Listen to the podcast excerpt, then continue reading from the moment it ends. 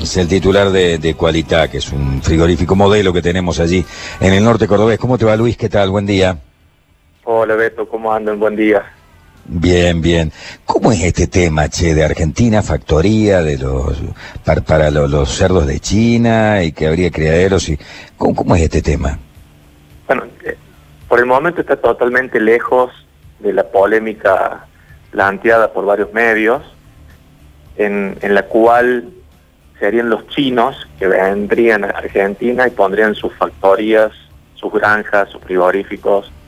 En realidad, eh, los chinos están interesados en traer dinero para que argentinos inviertan en sus propias granjas, las amplíen, invierten en sus propios frigoríficos, los amplíen y esa producción vaya a China. Eso es por un lado. El segundo tema se habla de una... Ah, eso no sería eso no sería malo, digamos. No, para Que nada. haya No inversiones no chinas, estaría rusas, mala, norteamericanas o lo que fuere, ¿no? Totalmente. Eh, otra, otra cosa muy importante para aclarar, se habla de una mega producción. Argentina técnicamente no puede exponencialmente crecer en su stock ganadero. Eh, requiere de muchísimos años. De hecho, la proyección de, de este acuerdo es hablar de más de 15 años de aumento de producción a un ritmo bastante estable y bajo de no más de 50.000 madres por año. Eh, sin, para que la gente sepa cuánto es 50.000 madres. Y 50.000 madres hoy es el 10% de la producción que tiene Argentina y está lejos de los 9 millones de madres que están publicando diferentes eh, crónicas. Y creo que lo más importante es la generación de valor. Nosotros hoy estamos exportando el maíz a Europa, a Estados Unidos, a China, y ese maíz vale 170 dólares cada mil kilos. Y mil kilos de carne de cerdo valen 2.500 dólares. O sea que le estamos agregando más de 10 veces al precio, a la tonelada. Eso queda en Argentina, queda en mano de obra, queda en, en los albañiles que construyen las granjas, en los que venden implementos, en los transportistas, en la mano de obra que se requiere un frigorífico, en las despensas de cada pueblo, porque esto es la idea, hacerlo y hacer crecer y, y lograr que la gente se quede en los pueblos rurales, donde la mano de obra especializada para el manejo de animales está ahí. Tiene muchos beneficios que va a ser muy paulatino, ¿no? Se ha armado todo un tema eh, de miedo de sanidad, de que van a traer de diferentes pestes. En realidad van a ser los mismos animales nuestros que van a estar creciendo en nuestro territorio con un control sanitario como venimos siendo hasta ahora, uno de los mejores países en, en calidad sanitaria que tenemos en, en lo que es eh, la cadena porcina.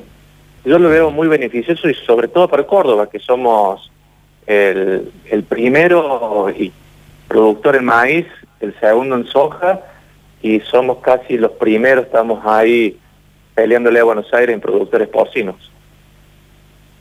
A ver, para que quede absolutamente claro, entonces, no es polémico es el artículo, no en realidad lo que se está hablando que podría llegar a ver, ¿no? Porque yo veo Clarín titula polémica, Infobay titula polémica, la mayoría de los medios titulan polémica por el tema de la producción de carne de cerdo en Argentina y un productor de cerdo que nada tiene que ver con el gobierno, claramente, ¿no? Es su intendente de que sumaría un- por un partido de oposición, digamos, ¿no? Eh, que además es productor el más importante de cerdos en Córdoba, dice que esto sería beneficioso. O sea, estás convencido que esto sería beneficioso y que en realidad la información está mal dada a conocer. Sí, sí, totalmente, se ha generado todo. Me parece, han tomado eh, el número global a la que pretende el Estado argentino lograr que vengan inversiones, que siempre se inflan estos números y uno siempre, desde el lado de la política, eh, quiere tener eh, un mensaje positivo hacia adelante, pero lo cierto es que son inversiones a muy largo plazo, proyecciones a más de 15 años, eh, la administración de los capitales y los capitales van a terminar siendo ar- argentinos, los argentinos van a tener que devolver ese dinero y lo importante es que el mercado interno tampoco va a ser saturado porque ese, ese cerdo que va a ser producido en Argentina después se exporta a China. Eh, yo lo veo muy beneficioso, sobre todo en uno de los pocos rubros donde podamos crecer y dar más mano de obra, que es lo que necesitamos generar más trabajo y, dejar de exportar maíz, soja, tal cual, darle de valor agregado como lo está haciendo Brasil hace más de 25 años. Eso es lo que hacen los países a los que le va bien, meterle valor agregado evidentemente a los productos primarios, esto es una cuestión básica, ¿no? Totalmente, sí, venimos, yo, Juan, yo vengo pregonando esto antes del, hace 20 años, pero eh, ya tenemos que dejar de ser un, un país que solamente vende granos. Y esta es una oportunidad para seguir en ese camino. ¿Y cuántos animales faenan ustedes allí en Cualita, Luis? Nosotros estamos alrededor de 12.000 por mes eh, y, a partir de febrero comenzamos a exportar a China. Somos eh, somos dos nomás los frigoríficos que estamos en Córdoba que estamos exportando a China y en el país solamente son cuatro. Y bueno, eso la verdad que nos dio un, salto de calidad eh, en la organización del frigorífico. Y bueno, seguimos explorando algunos otros mercados para no ser China dependiente. Y se está trabajando con Vietnam, con Singapur, con la posibilidad de abrir esos mercados. Eh, porque eso es también, Beto, es importante eh, no estar dependiente de un solo país. Y, y bueno, es muy incipiente por el momento la exportación de la carne porcina. Eh, bueno, estamos en ese camino, no solamente ¿Y se exporta el animal, digamos, faenado completo o las pulpas? ¿Qué es lo que se exporta? Nosotros, bueno, a Hong Kong se exporta lo que son las patitas, orejas, máscara que se le llama a la, a la cara de la cabeza, y a China se exporta la media res sin la cabeza, dividida en tres partes, la parte del medio, frontal y trasero. Eso todo en cajas de 20 kilos congelado. Digamos, eh, perdón, lo, que no se consume mucho acá tiene la posibilidad de venderlo a Hong Kong, digo, porque las patitas, las orejas, todo eso acá no, no, lo venden o, no, Luis. Para el locro del, del primero de mayo nada más se vende eso. Sí, sí, para el primero de mayo exactamente y la verdad que se vende todo, o sea, no se tira nada. El cerdo se vende, eso se vende panza, se vende en riñones, corazones, se vende todo, que no es el mismo negocio que tiene el vacuno, el cerdo tiene menos despojos, menos, menos subproductos, eh, tiene, el cerdo tiene mucho más rendimiento, mucho más carne, eh, pero sí, se trata de vender todo, por supuesto. ¿El consumo interno creció también? El consumo interno viene creciendo al ritmo de un kilo por habitante por año. Eh, desde el 2005 que estaba en 4 kilos, hoy estaremos pisando los 16 kilos. Yo creo que, que da para crecer hasta los 20 kilos tranquilamente. Y, luego sí, sí o sí tenemos que salir a exportar. Por eso ya hace mucho que venimos con este camino, para que no haya una sobreoferta en Argentina. Bueno, te sacamos del tema de los cerdos y de la actividad privada y te llevamos a la actividad pública con una pregunta vinculada a la situación por el coronavirus. Me acuerdo de tu enojo cuando todo esto empezaba.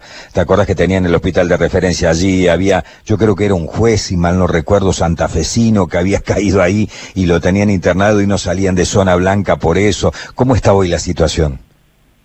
Bueno, la situación es que luego de ese juez, eh, lamentablemente entró otra persona que hace dos días falleció que también era oriunda de otro llado, era de, de Terma de Río Hondo, que, que fue eh, de alguna manera localizada a la vera de la ruta con una descompensación cerca de Totoral. Y, y bueno, ni, no tuvimos otros casos. Eh, Jesús María y el norte de Córdoba ha estado por ahora exenta de, tener casos. Eh, la verdad que yo creo que como, como esa vez que tenía ese enojo, sigo insistiendo que hay que buscar un equilibrio entre la salud, lo social y lo económico, y, no debe estar la balanza de un solo lado.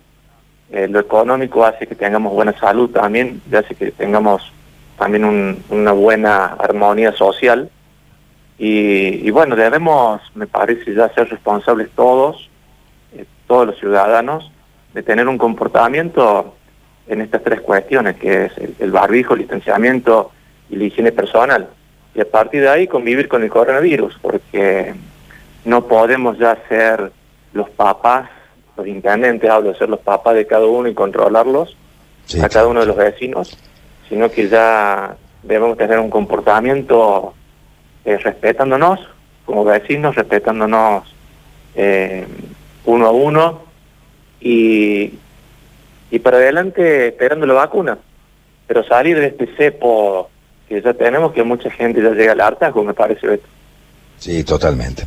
Hay que acostumbrarse a vivir, como digo yo hace rato, ya también en modo COVID-19, con responsabilidad. Lo que pasa es que no somos tan responsables, ¿no? O sea, somos hijos del rigor en Argentina. Nos ponemos el cinturón si hay multa, prendemos la luz del auto si hay multa, y nos ponemos el barbijo si hay multa. Si no, muchos hacen caso omiso. Muchos no yo diría nueve de diez, pero hay uno de diez que, viste, son Libertayo Teribero, Rebelde Way, eh, Highlander y todo junto y se complica.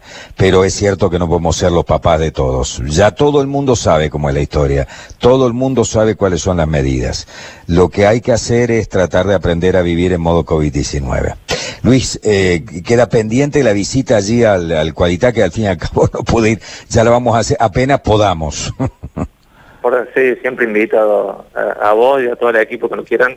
Beto, avisan y, lo visitan. Eh, intendente, una consulta más simplemente. He escuchado y ha habido algunas críticas de la oposición por una ampliación que ha hecho de su gabinete ahí en, en Jesús María. ¿Cómo, se puede explicar eso?